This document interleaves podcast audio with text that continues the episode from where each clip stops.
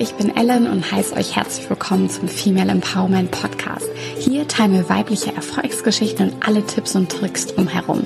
Wir hoffen euch zu inspirieren und zu motivieren, sodass ihr an eurem eigenen Erfolg arbeitet. Alles klar, dann lasst uns mal starten. Hallo und herzlich willkommen zu einer weiteren Folge von The Female Empowerment Podcast. Ich sitze hier heute mit Michi Schreiber. Michi ist 23 Jahre alt und lebt in Darscheid. Allerdings nicht immer das ganze Jahr über, denn am liebsten hält sich Michi eigentlich bei ihren Affen in Afrika auf. Sie ist begnadete Tierschützerin und setzt sich für bessere Leben für die Primaten ein. Sie hat dazu die Firma Affis Adventures gegründet. Was genau sie da macht und was ihr größter Antreiber ist, das wird sie uns heute erzählen. Herzlich willkommen, Michi. Hi, schön, dass ich bei dir sein darf. Ja, danke für deine Zeit und ich bin schon ganz gespannt auf dein äh, Projekt und was du uns erzählen kannst. Magst du uns vielleicht kurz ein paar Takte zu dir privat erzählen? Ja, klar, gern. Also das meiste hast du ja schon so zusammengefasst. Ich bin Michi, 23 Jahre jung und Tierschützerin und bin jetzt gerade dabei, eben meine eigene Firma, Schrägstrich Organisation für Affen zu gründen. Und dabei wird es sich eben darum drehen, ähm, nachhaltigen Tourismus voranzutreiben, denn wir wollen halt Menschen die Möglichkeit geben, in meine Welt als Tierschützerin einzutauchen. Und so ein Fun Fact, den viele immer ein bisschen verwunderlich finden, ist, dass ich mit 23 Jahren schon seit zwei Jahren verheiratet bin. Oh, ja, das ist, äh, das, das ist wirklich interessant. Wie kam das? Also, ähm, also klar, man liebt sich und man möchte gerne heiraten oder ähm, manchmal hat das ja auch Visumsgründe oder, also mein Mann ist kein Afrikaner, oder? Nee, mein Mann ist äh, Deutscher und war vorher also war vorher auch noch nie mit Affen, sage ich mal, zusammen. Ja. Aber er war so der Erste, der mich so begleiten wollte. Und ja, irgendwie hat es dann gepasst. Also wir waren dann zusammen auch bei den Affen in unseren Flitterwochen und jetzt stehen wir Ach, gemeinsam wow. hinter dieser Vision als Tierschützer. Und ich glaube, das hat man so vom ersten Moment an tatsächlich gemerkt. Deswegen haben wir auch sehr, sehr schnell geheiratet. Ja. Manchmal Ach, cool. passt es einfach. Okay, ja, super schön. Aber ihr seid nicht schon so, ähm, seit ihr elf seid oder so zusammen, so eine. Nee. Okay. Ist ja manchmal so. Seit drei Jahren zusammen, seit zwei Jahren verheiratet. Ach cool. Ja, wunderschön. Das, äh, das klingt echt richtig gut. Ähm, du musst mal ein bisschen erzählen. Also, seit wann sind Affen so in deinem Leben und äh, wie kamst du irgendwie auf das Thema? Also, was, was steckt dahinter? Oder war das schon irgendwas, ähm, äh, waren deine Eltern da schon sehr aktiv und dann bist du da so reingerutscht oder wie war das so für dich? Also meine Eltern ähm, haben so gar nichts mit dem Tieren oder Afrika zu tun. Das ist für die eine ganz andere Welt. Ähm, ich muss aber sagen, dass ich von klein auf unfassbar fasziniert von Afrika war. Also ich habe immer als Kind viele Afrika-Dokumentationen mit den Tieren geschaut ja. und ähm, wollte das dann einmal live sehen. Und nach dem Abitur habe ich dann gesagt, okay, ich gehe nach Afrika und habe mich halt informiert, was man machen kann. Und dann kam ich eben auf das Thema Freiwilligenarbeit. Und in einem mutigen Moment habe ich mich dann getraut, ähm, diese Reise alleine nach Afrika zu buchen. Hatte halt vorher viel gearbeitet, weil ich mir ein Auto kaufen wollte und irgendwie hat mein, ja, habe ich mir da gedacht, ach scheiß drauf, ein Auto kannst du noch später kaufen, Afrika ja. kommt jetzt. und äh, habe dann die Reise gebucht und sollte eben in zwei Projekten als Freiwilligenhelferin mithelfen. Und in dem ersten Projekt, das war ein Löwenprojekt, da habe ich leider sehr schlechte Erfahrungen gemacht, okay. weil ähm, die Organisation, mit der ich verreist bin, hat angegeben, Tierschutzprojekte zu vermitteln und äh, hatte das Projekt nicht geprüft, in das ich vermittelt wurde. Und ich bin dann einfach in der Station für Jagdtourismus gelandet. Oh ja, auch schön. Das genaue Gegenteil ist, mhm. ähm, weil die Tiere eben an Jäger verkauft wurden, die wir da haben. Das heißt, ähm, für die Großwildjagd und für Trophäenjäger wurden die Löwen, die wir da hatten, krass verkauft. Und das war so der Moment, wo erstmal, glaube ich, so mein Weltbild zusammengebrochen ist. Und daraufhin habe ich mir dann eine andere Station gesucht und bin so bei den Affen gelandet. Also ja, darf ich aber ganz kurz reinregen, wie kann man sich das vorstellen mit, also die verkaufen dann ähm, lebende äh, Wildtiere und dann stellen die ein Stück Land zur Verfügung, wo du es dann abschießen kannst? Oder wie kann man sich das vorstellen? Genauso eigentlich. Also, oh. Du bekommst halt dann einen ausgewachsenen Löwen, ja. sag ich mal, kannst du dir kaufen. Ich glaube, Löwen sind in Südafrika verhältnismäßig teuer, ein paar tausend Euro. Und dann bekommst du eben dieses Stück Land zur Verfügung gestellt. Das ist ein Game Reserve, wo der dann frei läuft und der Jäger kann sich dann halt auf die Lauer legen. Mm, okay, krass. Ja, und also es ist wirklich verheerend gewesen, als ich wirklich ja. da war. Ich glaube, war auch so ein ganz einschneidender negativer Moment, der mich aber auch dann im Nachgang eben zu dem bewegt hat, was ich auch heute mache oder ja. was ich mir heute aufbaue. Und bin ja aber dann glücklicherweise noch zu den Affen gekommen und habe da eben ganz andere Erfahrungen gemacht, wie Menschen halt im Tierschutz arbeiten, nachhaltig und äh, ja, Tiere aufziehen und auch wieder auswildern und eben nicht verkaufen. Und dass die Affen mich so berührt haben, war eigentlich nicht von vorn, also war mir nicht von vornherein klar, sondern das kam wirklich erst im Kontakt mit den Tieren. Also ähm, wenn man mal so einen Affen gesehen hat, dann merkt man auf einmal, wie ähnlich die uns sind. Man sieht ganz viele Verhaltensweisen. Es ist manchmal, als würde man in den Spiegel gucken. Die haben eine eigene Persönlichkeit. Und das hat mich so fasziniert und so berührt. Mhm. Und gleichzeitig hat mich auch so traurig gemacht, dass diese Tiere so vertrieben und teilweise auch wie Pest behandelt werden, mhm. dass da mhm. irgendwie so eine Leidenschaft in mir entfacht wurde, mich für die Tiere einzusetzen. Ja, ach, wunderschön. Also ich, ähm, ja, ich finde das total toll. Ich äh, stalk auch immer deine Bilder, weil das, das sieht echt äh, richtig gut aus und ähm, ihr wirkt auch so vertraut mit den Tieren. Ähm, und da finde ich das auch ganz interessant, dass du halt sagst, okay, aber die werden wieder ausgewildert. Also wie kann man sich das vorstellen? Weil ich stelle, also ich als Laie stelle es mir irgendwie so vor, ähm, ach, man freundet sich irgendwie mit den Tieren an und irgendwie ist es ja auch ganz schön. Ähm, und aber die kennen ja das andere Leben in der Natur ja vielleicht gar nicht so. Also wie ist dieser, dieser Auswilderungsprozess dann irgendwie? Also der Auswilderungsprozess ist halt sehr lange. Mm, sind, ah, okay. Der dauert so im Schnitt fünf Jahre. Und Krass. das ist halt, was viele nicht wissen. Mhm. Und wir sind auch nur die ersten eineinhalb Jahre im Kontakt mit den Tieren. Das heißt, dann, wenn die wirklich sehr klein sind und den Bezug brauchen und in der Natur mehr oder weniger an ihrem Muttertier hängen würden oder ganz viel Bezug zum Muttertier haben.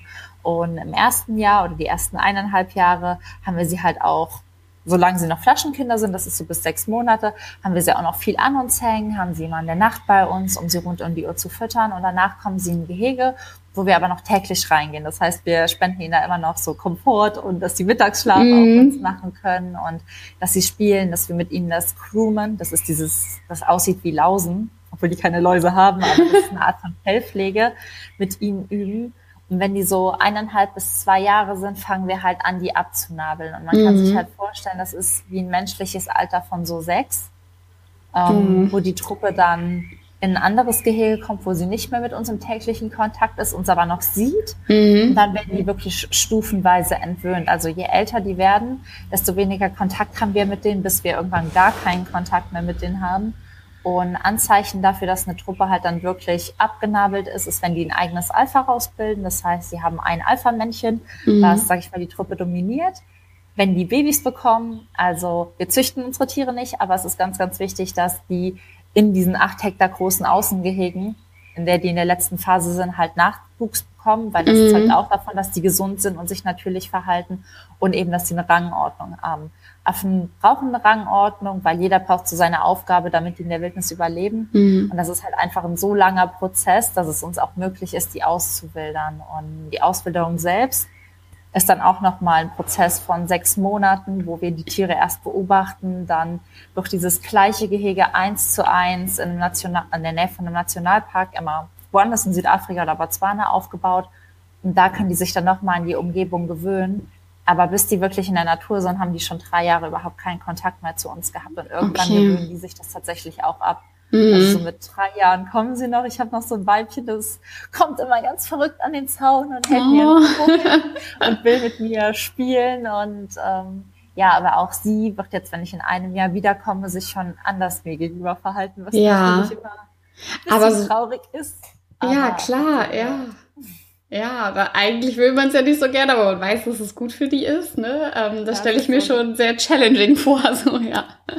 Lachendes und weinendes mm. Auge. Also wenn ich dann wirklich da vorbeigehe und sie mich dann nicht mehr begrüßen, dann freue ich mich so auf der. Also es ist dann immer so ein Yes, Gott sei Dank mm. machen sie das nicht mehr. Und dann sitze ich aber irgendwie fünf Minuten später auf meinem Stuhl und bin erstmal am Weinen, weil es doch ja. so eine Abschiedsschmerz ja. auch ist. Ja, klar, das kann ich mir gut vorstellen.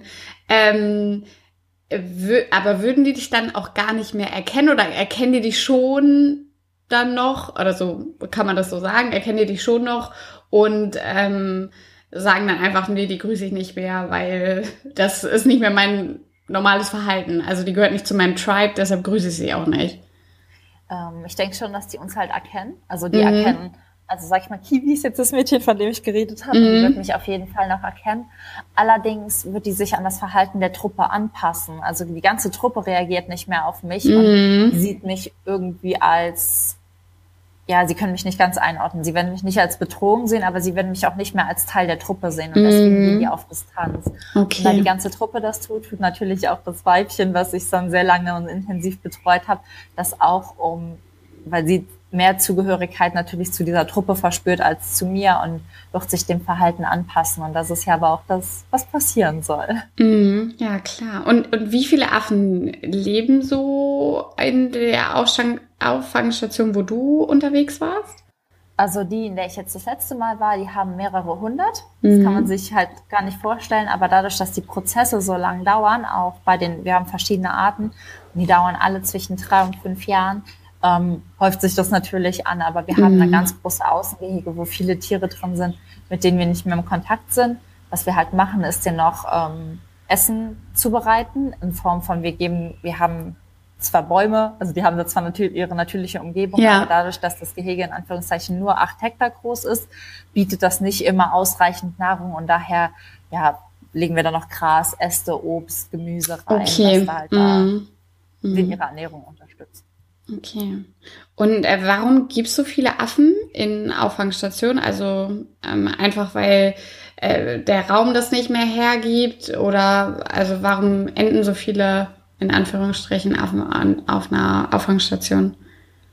Also ähm, ich bin jetzt am meisten in Südafrika unterwegs und in Südafrika gibt es halt zwei sehr weit verbreitete Affenarten. Sind einmal Bärenpaviane, meine absoluten Lieblinge, und Meerkatzen. Und äh, mit den Bärenpavianen ist es aber leider so, dass sich durch die dadurch, dass der Mensch sich weiter ausbreitet, verlieren die immer mehr an Lebensraum. Mm. Aber mhm. Paviane, ich weiß nicht, hat ja vermutlich jeder ein Bild jetzt vor Augen, die haben ja sehr lange Eckzähne und werden mm. auch sehr groß. Und die fallen dann in Städten ein, plündern Mülleimer, aber auch ja Vorgärten oder Gärten ja. oder Farmen. Und es kommt einfach immer wieder zu Konflikten mit den Tieren, weil ähm, ja, dann ist man in so einer Großstadt wie Kapstadt. Die Touristen finden die kleinen süß, locken die mit Essen an und die Bewohner finden das ganz schrecklich, dass die Paviane da in ihren Stadtparks rumschlendern mhm. und wollen die vertreiben. Und was dann passiert ist, sind so Maßnahmen wie das Truppen erschossen worden. Ähm, wo jetzt oh Stationen wie unsere Station halt sagt, okay, wir kommen, wir holen die Tiere und wir fangen die ein. Mhm. Aber vor allem im Hinterland, auf Farmen, ist es einfach oft so, dass wenn ein Affe auf der Farm gesehen wird, der wird erschossen und das ist einfach auch legal. Mhm. Aber häufig bleiben dann Jungtiere zurück, die am Straßenrand oder von Nachbarn oder so gefunden werden. Mhm. Und die bringen die dann in Station zu uns. Ein anderes, ja, ein anderer Punkt ist auch Autounfälle wie Wildunfälle mm, mit Rehen, passieren okay. einfach mit Affen. Und Tourismus einfach. Also, dass ausgewachsene Tiere erschossen werden, um an die Babys zu kommen, um Touristen anzuziehen. Und wenn die groß werden oder größer werden, merkt man halt einfach, dass man ein Tier wirklich nicht beherrschen kann. Das ist halt das Schöne an denen, dass die so charakterstark sind, aber das ist halt, ja, das macht die zu dem allerschlechtesten Haustier aller Zeiten. Ja. Viele das ja. einfach nicht, wenn sie sich ein Haustier oder ein Tourismusmagnet anschaffen und bringen sie dann nach ein paar Wochen oder Monaten auch zu uns. Mm. Oh Mann. Ja, das, das ist echt traurig irgendwie, ne? Also ähm, ja. vor allem, hm, sage ich mal, wir können uns ja schon dafür die Schuld in die Schuld schieben über die ganzen Tourismus-Sachen, ne? Ja, okay, lass uns doch mal ein ein Affenbaby halten oder Koala-Baby oder so und dann haben wir ein schönes Foto zu Hause. Aber wenn man sich dem dann mal bewusst ist, ähm, was da alles hintersteckt, ähm, ja, äh, ist echt traurig. Mhm. Ich glaube, wir haben einfach so ein falsches Verhältnis mittlerweile von Tierliebe entwickelt. Also mhm. ich glaube halt, Menschen sind dann tierlieb und vergessen aber bei ihrer Tierliebe in Anführungszeichen das Wohl der Tiere im Auge zu behalten. Und das ist halt dann einfach das, was schädlich ist, aber was halt für Länder, wo eben noch eine hohe Arbeitslosigkeit dafür sorgt, dass man halt darin Potenzial sieht, Geld zu verdienen. Ja, ja, echt total. Äh, äh, kurzer, äh, kurzer Sideweg hier sozusagen. Hast du diese auf Netflix diese Tiger, äh, Tigerkönig-Serie gesehen? Nee.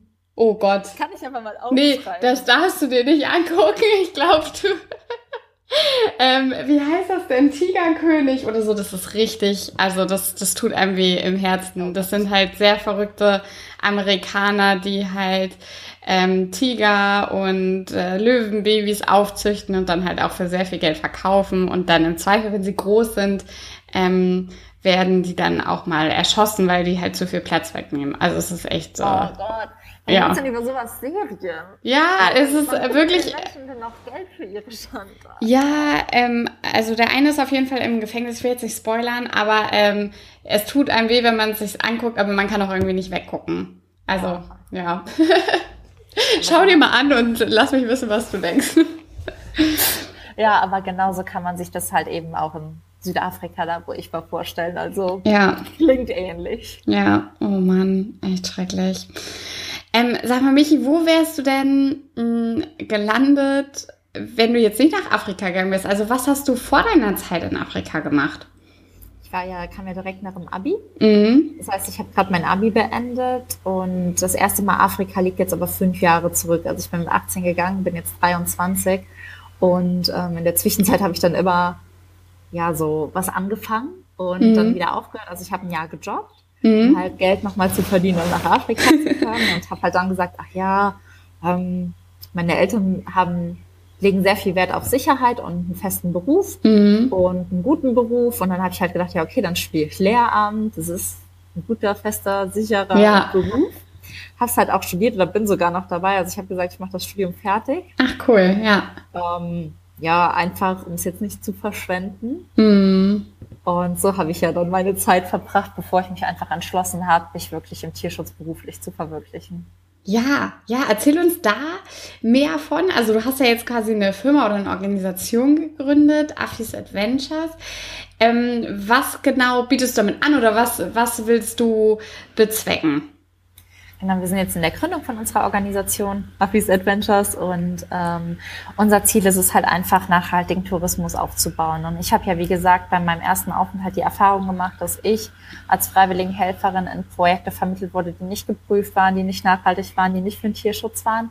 Und deswegen habe ich mir einfach überlegt, nachdem ich jetzt wirklich so lange unten unterwegs war und dann so viel reingeschaut habe, dass ich eine Organisation gründen will, die eben freiwilligen Helfer in nachhaltige Projekte vermittelt. Das heißt, Menschen können in meine Welt als Tierschützerin eintauchen und dabei wirklich in geprüften Stationen mithelfen, sodass Tiere geschützt und ausgewildert werden. Weil ich merke einfach, die Stationen unten, die brauchen so viel Hilfe. Mhm. Und dadurch, dass einfach viele andere deutsche Reiseorganisationen das leider nicht prüfen, das habe ich vorher viel angefragt, weil so eine Organisation zu gründen halt doch eher ein großer Schritt war und ja, klar. ich halt dann so eine, ich habe dann zu mir gesagt, nur wenn es das nicht gibt, mache ich das. Das war dann so mein, ja, mein, mein, ich hatte halt einfach, glaube ich, auch Angst vor dieser großen Entscheidung und ja. dieser, dieser Hürde, die da oder diesem Berg, den ich dann erklimme.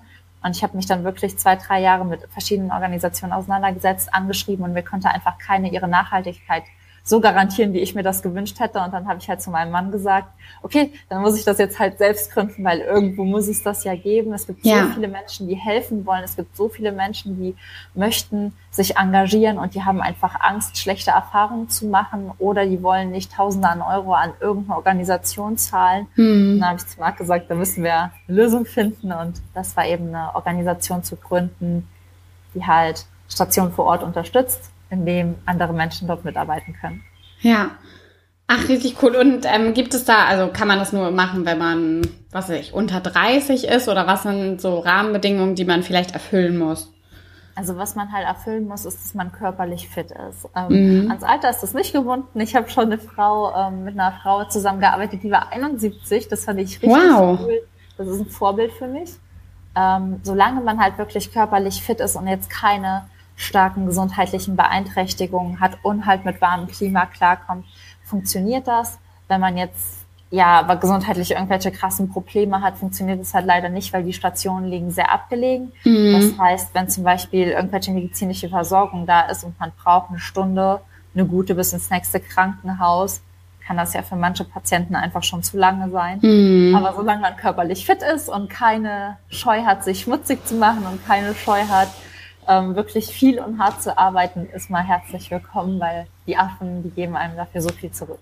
Ach cool. Und ähm, ähm muss man irgendwie, also was ist so die Mindestzeit, die man vielleicht aufbringen sollte? Also empfiehlst du einen Monat oder zwei Wochen oder ähm, kann man das auch nur machen, wenn man mal eben eine Woche Zeit hat ähm, und sonst noch keine zu schlechte CO2-Bilanz?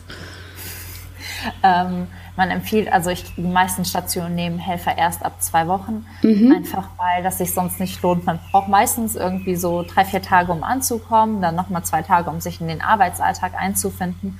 Und wenn man dann nach einer Woche abreist, ist das einfach zu viel Aufwand, jemanden einzuarbeiten, mhm.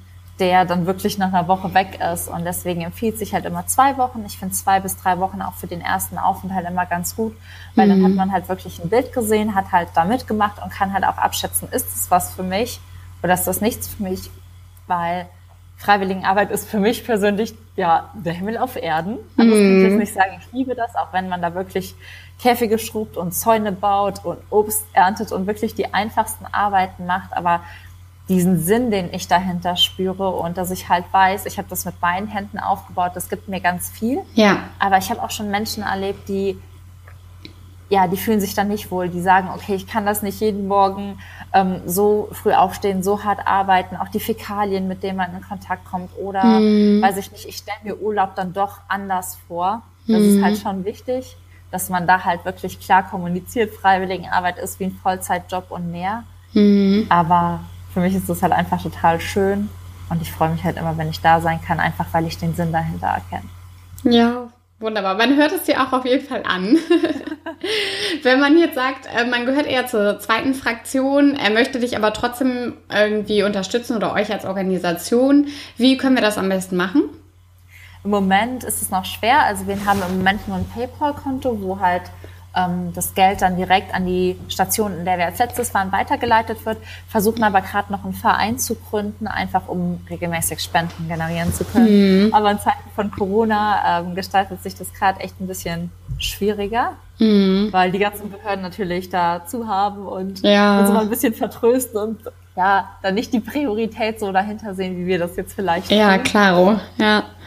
Und wir gründen aber halt auf jeden Fall noch einen Verein, um halt eben auch für Menschen, die nur finanziell unterstützen wollen, eben denen die Möglichkeit zu geben, das zu machen und werden dann die Organisa also die Station vor Ort, die mhm. wir unterstützen, da wo es benötigt wird, dann finanziell aushelfen. Aktuell ist es jetzt gerade bei der Ausbildung, die bei der einen Station stattfindet, aber manchmal kommen auch in Stationen unfassbar verletzte Tiere an, wo halt ganz hohe Tierarztkosten anfallen. Also da wollen wir halt einfach entlasten. Mhm. Ja, ja, Wahnsinn. Ja, super. Dann ähm, schickst du nachher mal das PayPal-Konto, dann können wir das hier irgendwie verlinken. Und ähm, sobald ihr offiziell als Verein gemeldet seid, dann sagt nochmal Bescheid, dann äh, können wir das auch hier hinterlegen. Das ist lieb, danke. ähm, Michi, jetzt seid ihr ja noch ganz am Anfang beim Aufbau eurer Organisation. Kannst du dennoch sagen, das ist jetzt besonders schwer, also jetzt mal abgesehen, das alles registriert zu bekommen, ähm, und das siehst du schon so ein bisschen als Schwäche, vielleicht auch, auch in dieser Branche. Oder ähm, was ist hier besonders auch eine Stärke? Also kommst du mit Sachen vielleicht schneller durch, weil du sagst, hey, ich mache das ja ähm, für einen höheren Sinn und jetzt nicht aus Profitsinn sozusagen. Ähm, wie kannst du da uns schon eine Abschätzung geben oder ist es zu früh? Nee, ich kann auf jeden Fall schon eine Abschätzung geben. es ist halt echt ein Berg. Und das ja. Krasse ist halt auch, also man, es hat so noch niemand gemacht. Es ist jetzt nicht, dass ich irgendwo googeln kann, wie, wie starte ich einen Podcast und dann findet mm. man 20 Seiten, die einem Schritt für Schritt erklären, wie man das macht. Das hat wirklich noch niemand gemacht und ich kämpfe mich jetzt seit, also vor neun Monaten habe ich dann gesagt, okay, ich mache das, komme was wolle. Mm. Und ähm, da kamen so viele Hürden auf mich zu. Also in meiner Fantasie war das super easy und dann kommt das Recht, dann kommt die Steuer, dann kommt, mm. kommen ganz viele Ämter, dann kommen auch auf einmal Kosten, mit denen man nicht rechnet und was wir in den letzten acht, neun Monaten für Hürden überwunden haben, ist halt schon krass. Und mm. wenn ich das vielleicht gewusst hätte vorher, wäre ich auch ein bisschen abgeschreckter gewesen, aber vielleicht ist es auch gut, dass ich so wirklich Schritt für Schritt rangegangen bin. Ich musste mich halt wirklich einfach einfinden und zu der Sache, ähm, ob das vielleicht ein bisschen mehr von ja, Leuten unterstützt wird, weil es was Gutes ist. Ja. Ich weiß noch, äh, ich saß bei, als ich mein Gewerbe angemeldet habe für die Organisation. Mhm. Saß ich dann da und habe dir das erklärt und dann guckte die mich so an und dann sagte die mir, also eigentlich will ich für sowas gar kein Gewerbe anmelden. Ah, okay. Also, warum nicht? Und sie so, ja, sie, sie versteht einfach nicht, was ich da machen will für Affen. Und ich hatte, ich so, okay, also ich war so ganz schockiert. Ich so, okay. Eigentlich ich erkläre Ihnen das jetzt nochmal. ich will ja auch nur einen Gewerbeschein, damit ne, ich jetzt weitermachen kann, weil die Steuer, das Finanzamt mir gesagt hat, ich soll das jetzt mal direkt anmelden. Und ja, also ganz viele, vor allem auf dem Amt reagieren da irgendwie so, hm, also finden wir irgendwie fraglich. Und ja. Ich glaube, das ist auch einfach nicht meine Zielgruppe dann mm. ähm, mit den Menschen, die das verstehen.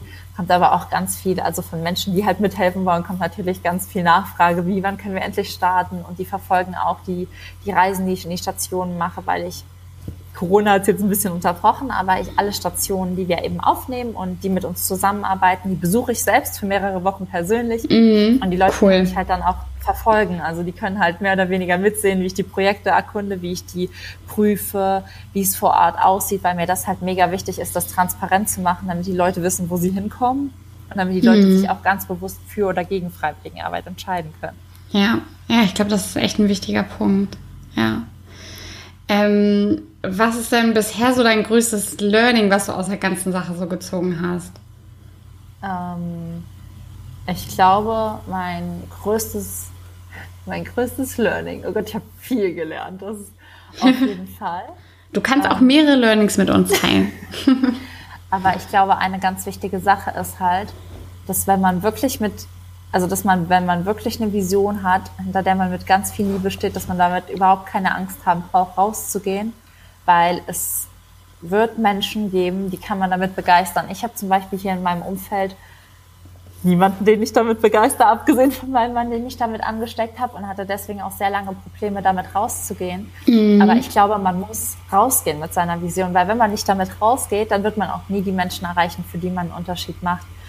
Und da wurde ich wirklich gezwungen, das zu machen, weil wir mussten eine Crowdfunding-Kampagne letztes Jahr starten, mhm. um eben Geld zu sammeln, um das überhaupt ja, finanzieren zu können. Und das war für mich so der größte Schritt, so, oh mein Gott, ich muss rausgehen, ich muss der ganzen Welt erzählen, was ich ja. machen will.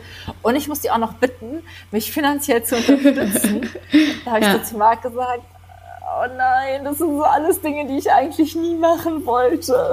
Ja. Und ähm, ich weiß noch, als ich diese Kampagne gestartet habe am Morgen, ich habe die ganze Nacht nicht geschlafen, ich habe hier gesessen und geweint.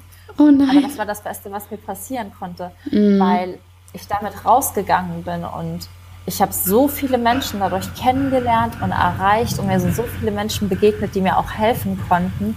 Und da kann ich einfach nur den Leuten raten, geht raus mit eurer Vision und erzählt davon. Und ihr werdet von vielen Menschen schräg angeguckt, mhm. aber ihr werdet dann auch Menschen begegnen, die das richtig geil finden und die das unterstützen und die euch auf dem Weg begleiten. Und nur wenn man rausgeht, kann man die Menschen erreichen, für die man einen Unterschied macht. Das macht Mut. Ja, ja. das ist schön. Danke dir, Michi. Und jetzt hast du gerade ja schon angedeutet, ja, also bei dir da in der Umgebung ähm, wurde das ja jetzt schon ein bisschen komisch beäugt alles. Wie hat denn so dein familiäres Umfeld reagiert oder auch deine Freunde, als du gesagt hast, ja, ich baue jetzt hier das auf? Also musstest du da auch äh, viel Kritik einstecken oder waren die doch sehr supportive? Also ich glaube, ähm, ich habe so einen ganz kleinen, engen Freundeskreis, muss ich mhm. sagen. Ich habe Bekannte und aber wenig enge Freunde. Und die meisten wussten erst so von der Idee, als so dann alle davon wussten, sage ich mal, als ich dann diese Kampagne gestartet habe. Und als ich mich dann mit denen getroffen habe, ich habe zwei sehr gute Freundinnen, haben die dann auch so nachgefragt. Mhm. Und die sind so die neutralen Beobachter, würde ich sagen, dem Ganzen. Und das ist cool und die haben das ja. auch alles geteilt und ähm, können das aber noch nicht so richtig einschätzen. Und ähm, meine Eltern, die beobachten das auch. Also die sind so, oder meine Familie, die sind da so, ja, wir schauen mal, was da draus wird. Aber ich glaube, die sehen auch noch nicht so, wo ich hin will, während ich hier immer sitze und sage, okay, ich weiß ganz genau, ja. jetzt das und das und das. Aber ich muss auch sagen, dadurch, dass ich sehr viel negative Kritik am Anfang dafür bekommen habe, mhm. mache ich mittlerweile auch manchmal viel in meinem stillen Kämmerchen und ähm, dann sind meine Eltern so überrascht, wenn ich dann sage, ja, nächste Woche kommt ein Fernsehteam vorbei, die wollen eine kleine Reportage über uns drehen. dann sind die irgendwie überrascht, was ich da mache. Also auch weil Social Media für die ganz weit weg ist. Klar. ist für die nicht so mhm. greifbar. Und noch sieht man ja auch nichts. Also ich bin ja immer noch in, ich bin ja in der Gründung und noch ist für die irgendwie nichts Greifbares da. Und ich glaube, erst wenn was Greifbares für die da ist, wenn die so wissen, ach krass, du hast die ersten Leute vermittelt und ach krass, mhm. du arbeitest jetzt wirklich ähm, Ach, das Einkommen. macht sie beruflich, ja. Mhm. Genau. genau. Wenn, wenn sie das als Beruf sehen, dann ja. glaube ich, verändert sich auch die Sicht von ihnen da drauf. Und ich glaube, mhm. dann werden halt auch viele so ein bisschen mehr supportive. Ich glaube, dann werden meine Eltern auch ein bisschen stolzer davon erzählen, weil ich glaube, im Moment wissen die noch nicht, was sie so sagen sollen. Das ist für die noch einfach viel zu schwammig. Ja, nee, klar. Aber es, es ist auch nachvollziehbar und es ist ja auch gut, ähm, wenn man, sag ich mal, neutrale Posten hat, ne? Weil manchmal fallen einem ja bestimmte Sachen auch gar nicht auf und dann ist es ja gut, wenn man jemanden hat, der vielleicht nicht ganz so tief drin ist ähm, und das aus einer anderen Perspektive sieht. Deshalb ähm, kann das auch sehr viele Vorteile haben, auf jeden Fall. Ja, die stellen auf jeden Fall die besten Fragen. Ja, genau, genau. Also das ist immer so eine, du, ähm, ich weiß gar nicht mehr, wer das gesagt hat, aber du musst die Idee deiner Oma erklären können. So, ne? Egal wie viel äh, Social Media und so weiter damit drin ist. Du, also wenn du es in einem Satz irgendwie deiner Oma erklären kannst, ist das, ist das super. Und ähm, also ja, das äh, finde ich ist eigentlich mal ein ganz guter Richtwert. So, ja, ja auf jeden Fall. äh, ja, und hattest du aber auch mal so Zeiten, wo du dachtest, ja, nee, also ich mach das nicht mehr, ich höre auf. Also das ist, das läuft jetzt alles nicht. Warum ist die Frau beim Gewerbeamt so kritisch und warum ist das alles so nervig? Ich gehe jetzt einfach wieder zurück zu meinem Studium und besuche die Affen vielleicht einfach mal in meiner Freizeit. Also ich glaube, ich hatte so zwischendrin immer so kleine emotionale fünf Minuten, wo ich so ja. gedacht habe, nee, ich kann das nicht mehr. Ähm, zum Beispiel habe ich meine Homepage auch komplett selbst aufgebaut und man muss halt wissen, ich wow. bin technisch so versiert, dass ich froh war, dass ich mir Skype runterladen konnte. und ich habe diese Homepage aufgebaut und ich habe so oft geweint, ich habe so oft da gesessen und dann kam ja. so mein Mann abends nach Hause und ich hatte so einen Blätterhaufen neben mir. Mhm. Und ich habe diese Homepage, ich wollte ein Newsletter einrichten. Ey, das habe ich bis heute nicht hingekriegt. ich wollte diesen Newsletter einrichten, habe mir so viel Mühe gegeben, habe das so mega ja. schön gestaltet, habe das dann abgeschickt als Probe und dann stand da gespeichert, Probe abgeschickt.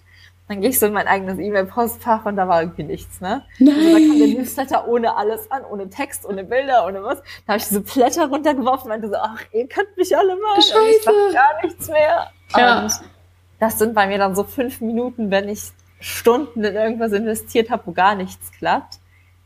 Aber nicht, dass ich dann halt, ja, dann brauche ich meine fünf Minuten. Mhm. Marc ist dann so jemand, der Gott sei Dank diese Blätter aufsammelt für mich und sagt, wir schaffen das. Dann muss ich durchatmen, aber es ist nicht, dass ich wirklich mich dagegen entscheiden würde. Also es sind eher so dann die fünf Überforderungsminuten, wo ja. man sich wirklich mal beruhigen muss weil das einen wirklich, wenn man Unternehmen gründet, vor so viele Herausforderungen stellt. Aber man wächst auch so daran. Also mhm. mit wie viel Ruhe ich jetzt manchmal in Probleme gehe und mit was für einer Gelassenheit oder auch mit was für einem Vertrauen. Ähm, das ist halt, das hätte ich mir vor einem Jahr nicht gegeben. Also ich musste ja jetzt auch mitten in der Reise meine Besuche in den Stationen abbrechen, mit dem Rückholflug zurückkommen. Mhm. Was, ja, ich habe gedacht, ich hätte den wasserdichten Plan. Der ist jetzt ja, ins Wasser gefallen. Und, aber ich bin trotzdem mega in der Ruhe, ich bin mega im Vertrauen. Ich weiß jetzt, ich muss Dinge ummanagen, aber bleib halt im Kontakt. Und ich glaube, man wächst dann wirklich einfach in diese Rolle rein. Und deswegen bin ich auch über diesen Prozess froh und über dieses Auf und Ab froh, weil man halt wirklich über jeden Rückschlag und oder über alles, was man machen muss, wofür man Angst hat, daran wächst man so unfassbar. Und erst so wächst man auch in die Rolle oder in die Person rein, die man werden muss, um halt ein, in meinem Fall, internationales Unternehmen zu leiten. Ja, ja. Ja, das stimmt. Man wächst total an seinen Aufgaben. Ne? Und das ist immer so, ist immer so pauschal dahergesagt, aber da ist echt so viel dran. Ähm, das ist echt Wahnsinn, ja. Ja. Hast du denn auch irgendwie Leitlinien oder so, die dich motivieren oder die dich aus deinen Tiefen wieder rausziehen oder wo du sagst, wenn du das liest, das wird ein besonders guter Tag? ähm, ich starte halt jeden Morgen gleich in den Tag und das brauche ich auch.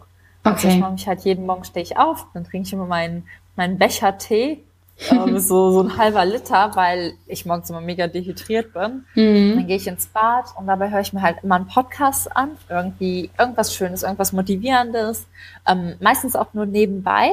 um mhm. halt irgendwie aber trotzdem mit positiver Energie in den Tag zu starten. Also früher habe ich dann irgendwie im Bad noch ein bisschen Social Media geflitscht und heute suche ich mir abends eine Podcast-Folge raus, die mich interessiert. Entweder zu jemandem, der auch sein Unternehmen aufbaut oder zu einem Thema für Mindset oder auch Spiritualität. Irgendwas, was ich halt einfach schön finde und was mhm. mich positiv in den Tag starten lässt. Dann gehe ich hoch, koche meinen Kaffee und meditiere noch eine, ja, 20 Minuten, plan 10 Minuten meinen Tag und dann dann schalte ich irgendwie erst an und dann bin ich auch irgendwie erst erreichbar. Mhm. Und das Krass. ist für mich ganz wichtig, ja. weil ich halt morgens dann in meiner Meditation mich einfach nochmal runterbringe und ja, dann weiß, so läuft mein Tag, ich gehe den dann auch im Kopf durch Mhm. Und dann gehe ich einfach immer mit ganz viel Freude und Vertrauen schon mal in den Tag. Dann freue ich mich immer, wenn ich meinen Tag plane, wie jetzt heute, habe ich dann gesehen, oh, heute Abend habe ich ein cooles Gespräch, da freue ich mich drauf. Und ich starte einfach mit viel mehr Motivation und Freude in den Tag, aber auch mega strukturiert, weil das ist ja. für mich halt mittlerweile ganz wichtig, eine ganz mhm. feste Struktur zu haben. Ich habe da so einen DIN A4-Planer und das ist eigentlich das, was mir am meisten hilft. Also nicht Leitsätze oder irgendein, irgendein Zitat, mhm. sondern wirklich aktiv eine Routine für mich mit Struktur zu entwickeln, wo ich mich halt dran festhangel und dran durchgehe, jeden Tag. Mhm. Und das gibt mir halt immer ganz viel Kraft. Und wenn ich halt wirklich so einen Tag habe, wo ich mir einfach nur denke, boah, Mist, mhm dann gehe ich halt in den Wald. Also dann gehe ich immer spazieren, weil das ist das, was mich am meisten runterbringt, immer Natur und Tiere. Mm. Wir leben ja auch sehr ländlich und abends sieht man immer Rehe im Wald. Und wenn ich dann meinen Abendspaziergang gemacht habe und auch Häschen und Rehe im Wald gesehen habe, dann bin ich irgendwie auch wieder geerdet und merke einfach, okay, so groß war das Problem ja gar nicht. Ja, ja. Ja, das stimmt. Also das finde ich auch frische Luft und so ein bisschen raus an der Natur. Das äh, bewirkt echt Wunder manchmal, ja. Ähm, wie definierst du denn Erfolg für dich?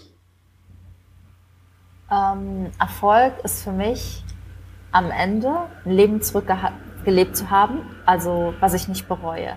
Mhm. Ich will auf jeden Fall, ich will jeden Tag glücklich sein und trotzdem will ich halt die Ziele erreichen, die ich mir gesetzt habe. Ja. Also einfach ein glückliches und erfülltes Leben. Und ich weiß, dass glücklich und erfüllt für mich eben bedeutet, dass ich mich in dem, was mein Herz schlagen lässt und das ja. sind halt einfach Affen, selbst verwirkliche.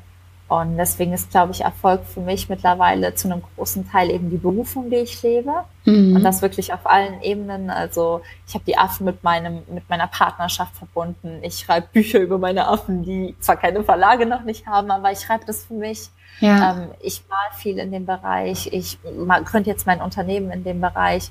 Und Natur und Tiere und diese Verbundenheit mein Leben lang aufrechtzuerhalten, ist halt für mich irgendwie Glück, macht mich mhm. glücklich und erfüllt mich. Und ja, das ist für mich dann auch erfolgreich, wenn ich mich da ausleben und entfalten kann. Mhm. Und was ich mir für mein ja, 90-jähriges Ich wünsche, ist einfach nur, dass ich äh, irgendwie in meinem Bilderbuch blätter und meinen Enkel dann sagen kann, ja, und die habe ich ausgewildert und die Truppe habe ich Julia ausgewildert und die Affen habe ich da unterstützt und dann mehr oder weniger so ein, ja, ein Bildband von mir habe, mit welchen Affen ich zusammengearbeitet habe, wie ich die gesehen habe, auf welchen Trackings ich war und dass ich wirklich eine Veränderung gemacht habe und ich einfach ein Unternehmen aufgebaut habe, was nachhaltig eine Veränderung für Wildtiere und auch die Natur mhm. erreicht hat und ja, dass wir die Tiere wieder mit wirklich Respekt und wahrer Liebe behandeln und auch die Natur.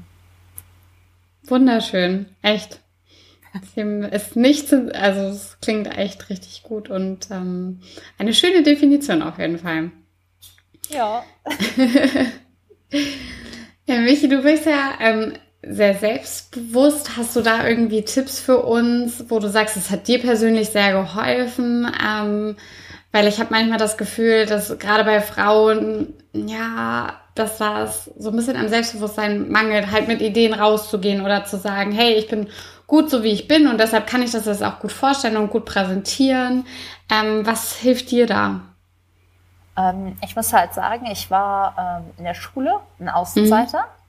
Und okay. ähm, daher war ich es gewohnt, also das habe ich so jetzt im Nachgang festgestellt, daher war ich es auch manchmal gewohnt, Dinge alleine machen zu müssen. Also ich mhm. dann auch, war halt einfach so für mich gewohnt, mal nicht zur Gruppe dazuzugehören. Mhm. Und deswegen hat mir das zum Beispiel auch nicht so viel ausgemacht, auch jetzt einen Weg einzuschlagen, der von der Gruppe abweicht.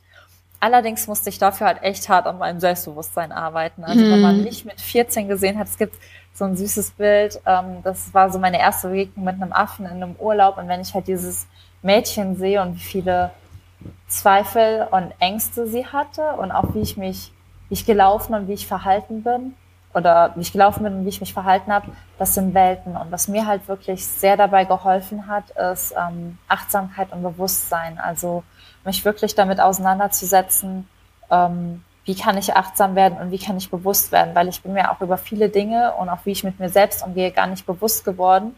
Ich bin früher so oft am Spiegel vorbeigelaufen und habe mich angeguckt und dachte so, boah, scheiße, kann ich bitte tauschen, mhm. weil ich einfach mich nicht wohlgefühlt habe. Und ich habe gar nicht gemerkt, wie ich mich selbst halt wirklich mit meiner eigenen Bewertung klein halte. mittlerweile habe ich dann so eigene Routinen, dass ich zum Beispiel auch morgens in meinem Spiegelbild anlächte und auch meinen Fokus verändere. Also ich habe da einfach viel persönlich Weiterentwicklung gemacht, habe mich da viel, viel mit beschäftigt und das hat mir geholfen, wirklich meine Sicht auf mich selbst zu verändern von jemandem, der, keine Ahnung, wir Frauen haben ja alle immer so unsere Körperprobleme. Ja. Ich wünschte, ich hätte hier eine Speckrolle weniger und ich wünschte, ich hätte das weniger. Um, und das habe ich auch heute noch, aber zu jemandem, der im Groben und Ganzen sagt, okay, ich bin so froh, dass mein Körper mich nach Afrika bringt. Ich bin froh, dass er das mitmacht. Ich bin mm. froh, dass mhm. der drei Affenbabys gleichzeitig nachts versorgen kann. Und ich bin einfach dankbar, weil die Aufgabe von meinem Körper ist nicht schön auszusehen, sondern die Aufgabe von meinem Körper ist mir dieses Leben zu ermöglichen. Und ich habe meine Sicht auf viele Dinge verändert. Und das mhm. hat mir auch Selbstbewusstsein gebracht, weil ich mich anders gesehen habe. Ähm, das Gleiche halt mit wie Dingen gefallen, also dass ich nicht anderen gefallen muss, weil ich auch festgestellt habe, das macht überhaupt nicht glücklich, mhm. sondern festgestellt habe, was sind meine Werte? Und die sind total anders als die Werte von vielen anderen Menschen. Aber wie kann ich die leben? Und indem ich irgendwie ich wie so eine Zwiebel geschält habe und irgendwie ganz viel, was Fokus und Achtsamkeit angeht, gelernt habe, wurde ich einfach immer selbstbewusster, weil ich in meinem Verhalten viel selbstbewusster wurde. Und dazu gehört eben auch die Morgenroutinen, die ich mir mhm. angeeignet habe. Aber auch so Kleinigkeiten wie die Art und Weise, allein wie ich spreche. Also ich spreche heute mit viel, viel mehr positiven Verben und mit einer viel höheren Stimme und ich laufe viel aufrechter, als ich das mhm. gemacht habe. Und alleine das verändert so viel und gibt einem auch viel, viel Selbstbewusstsein. Und das kann ich einem wirklich nur raten, sich da irgendwie einen Weg zu finden, wie man Zugang zu sich selbst findet, wie man auch einen Zugang zu Achtsamkeit und Bewusstsein findet und dass man sich selbst und sein Verhalten einfach viel, viel mehr reflektiert weil wir sind so oft in so einem unterbewussten Fluss, wo wir irgendwie, keine Ahnung, in Social Media hängen oder uns vom Fernsehen berieseln lassen. Und das ist alles nicht schlecht oder verwerflich, aber ich glaube, dass uns da oft, da deswegen ganz oft so die Verbundenheit zum Hier und Jetzt und zu uns selbst fehlt. Und mhm. die wiederherzustellen, ist, glaube ich, einfach ein ganz wichtiger Schritt. Mhm. Ja, wow, da war echt äh, super viel drin. Ähm, das ist echt auch danke für deine Offenheit. Ähm, ich glaube, das gibt äh, vielen Mut und ich glaube, das ist echt ein wichtiges Thema, ähm, dass man auch, also auch was du gesagt hast, ne, dass ähm, also ein Körper ist ja nicht nur da, um schön auszusehen. Also das, ähm, da, da ist so viel auch dran. Ne? Ich, ich denke immer, man nimmt das manchmal, also wie glücklich können wir sein, dass äh, wir jeden Tag aus dem Haus gehen können und es gibt so viele Leute, die im Rollstuhl sitzen oder das Privileg halt einfach nicht haben. Ähm, ja, das ist schon. Ja. Ähm, aber das, ich glaube, hm? nee, sorry. ich glaube, ich habe diese Demut oder dieses, diese Sicht auch einfach sehr, sehr viel durch meine Aufenthalte in Afrika mhm. gelernt. Mhm. Da bekommt man nochmal eine ganz andere Perspektive auf Leben und Probleme und auch wenn man mhm. halt ja sieht, auch was mit den Affen da passiert ähm, oder auch mit den Menschen. Ich glaube, da verändert sich halt einfach die die Sicht auf vieles. Und mm. das kann mhm. ich halt vielleicht nur jedem raten, sich mal irgendwie, es muss nicht jeder nach Südafrika, Afrika oder sonst wohin gehen, aber vielleicht mal aus seinem Umfeld rausgehen und die Welt woanders anschauen. Und dann ja. merkt man halt einfach, dass man oft ganz viel Glück hatte. Also das habe ich festgestellt. Ich hatte, wo ich früher dann dachte, ach scheiße, ich hatte in der Schule nicht so viele Freunde und äh, wo ich dann früher irgendwie dachte, auch Mist, ich wäre aber gerne drei Zentimeter größer, dann hätte ich mich bei Germany's Next Topmodel bewerben können. Scheiße, mein Leben ist im Arsch.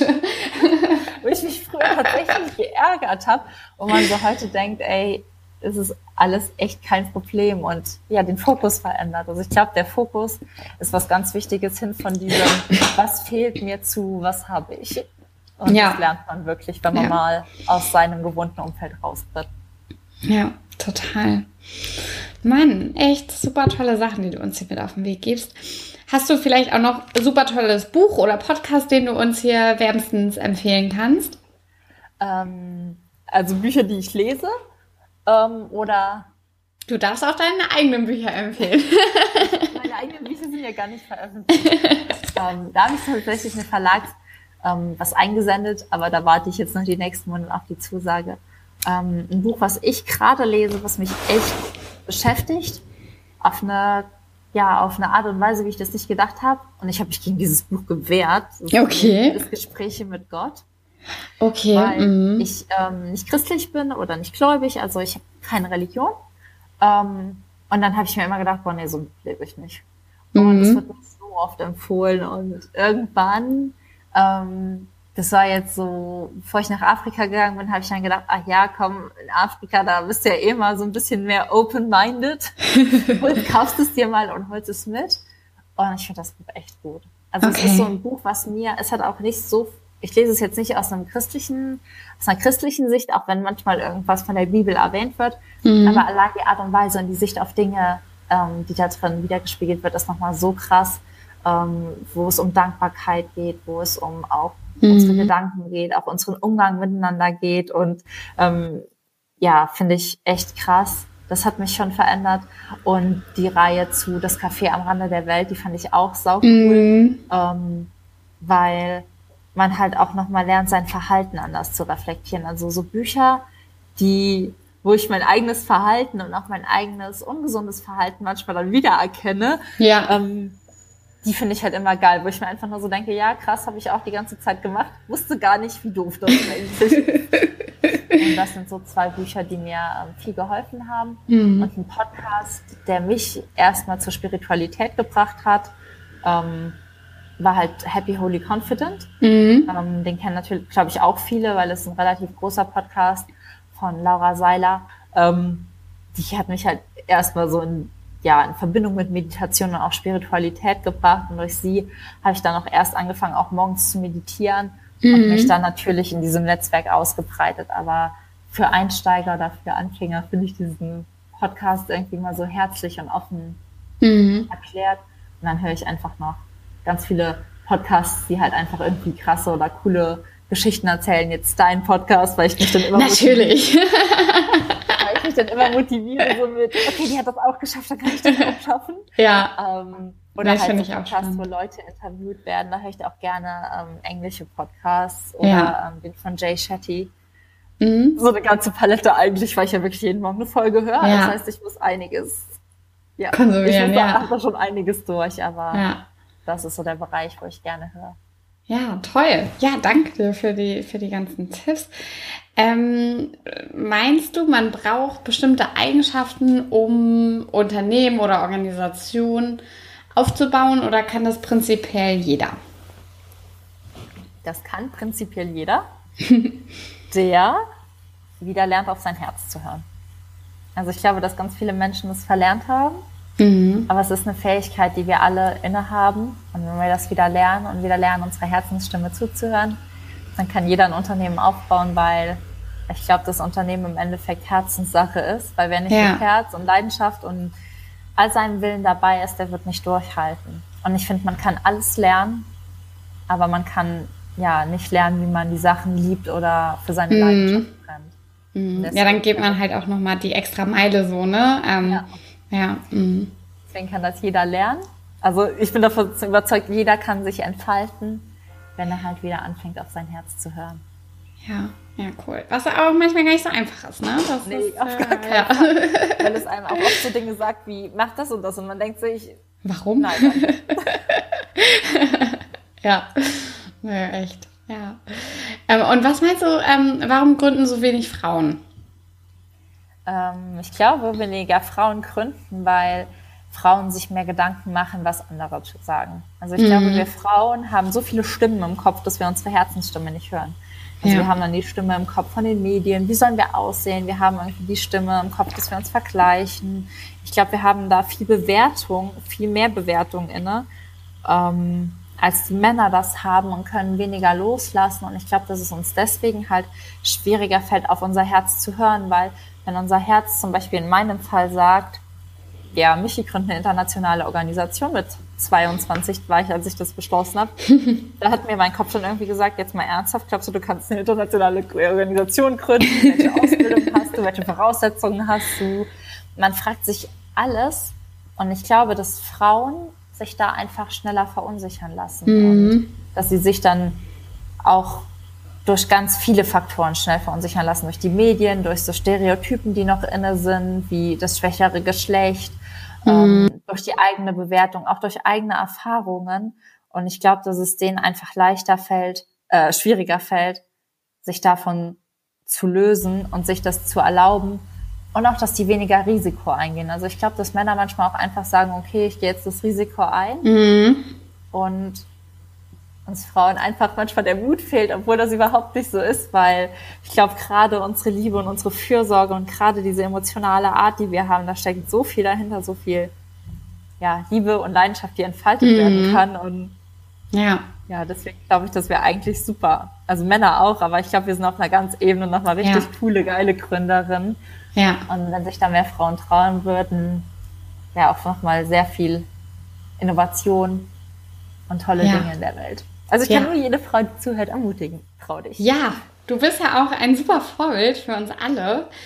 Äh, Michi, kannst du uns äh, vielleicht noch sagen, ist jetzt wahrscheinlich ein bisschen schwer abzusetzen, äh, abzuschätzen, Entschuldigung, aber ähm, was erwartet uns noch 2020 äh, äh, von euch? Was sind die nächsten Schritte? Ja.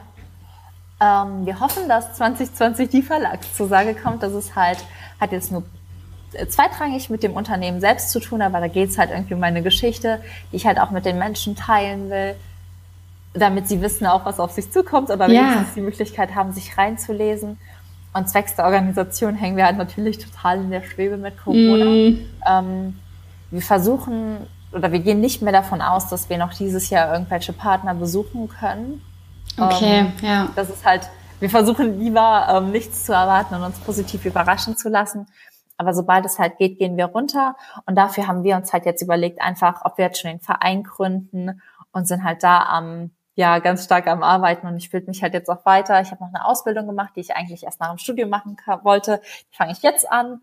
Ähm, und ähm, das ist ein Zertifikat für, also es ist an einer britischen Uni ja. für Wildlife Management, Zoologie und Primatologie. Wow. Und äh, ist halt mega cool. Man macht halt sechs Monate ähm, Präsenzzeit mit Uni und Vorlesung und ähm, dann hat man danach zwei Monate Praxisphase. Ist halt nur ein Kurs an der Uni, aber ist halt mhm. trotzdem sehr cool, um halt Wissen aufzubauen. Total, und ja. Das erwartet halt mich 2020 und ich glaube nach außen hin ähm, kommt es den Leuten vor, als würde gar nicht so viel passieren, aber im Hintergrund ist es halt das, was jetzt weiter abläuft, mehr ausbilden. Mhm. Ja, und halt einfach die Leute außerhalb dieses inneren Kreises werden halt weiter auf dem Laufenden gehalten über unsere Stationen, über unsere Partner. Und sobald wie halt möglich, fliegen wir wieder runter und prüfen die Kooperation und hoffen dann aber so Mitte 2021 eben mit den Vermittlungen starten zu können. Mhm. Weil die warten irgendwie, die sitzen auf heißen Kohlen und wir werden schon da unten hier. Ja, ja, ja, klar. Ganz lange Liste, wo sich jetzt einfach Leute schon eingetragen haben, die eigentlich gerne helfen wollen würden und deswegen ah. wirklich starten zu können. Ja, also ja. alle warten, bis jetzt die Pandemie vorbei ist. Ah, cool. Ja, ich drücke die Daumen, dass es schnellst, also für alle natürlich drücke ich die Daumen, ja. dass äh, das sowieso bald ein Ende hat, aber äh, dass ihr dann auch schnellstmöglich loslegen könnt. Ja. ja, wir hoffen das auch. Danke. ja, toll. Also Michi, echt, ich äh, es super toll und ich finde es Wahnsinn, was du machst. Und äh, ich meine, du bist ja auch erst äh, 23. Das ist äh, sowieso nochmal super crazy, was du alles schon geschafft hast und erreicht hast. Ähm, vielen, vielen Dank für deine Zeit und das tolle Interview und ich wünsche dir echt vom Herzen alles, alles Gute. Ähm, du darfst noch alles mit uns teilen, was du möchtest, vielleicht wie wir dich erreichen und was du uns noch vielleicht mit auf den Weg geben möchtest. Und ja, vielen, vielen Dank dir.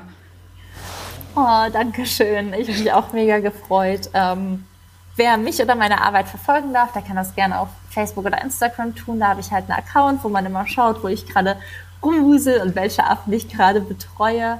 Ähm, da ist, wie gesagt, wie die Organisation Affis Adventures. Und ansonsten ist das Wichtigste, was mir einfach ist, was ich jemandem mit auf den Weg geben will, ist so mein Leitsatz im Leben. Einfach folge deinem Herzen, weil das weiß genau, wo es hin will und trau dich wirklich auf die Stimme zu hören. Vor allem ihr Frauen und ja, für alle, die mit Affen arbeiten wollen, ihr seid herzlich bei uns willkommen. Super, vielen Dank dir, Michi. Tschüss. Mach's gut.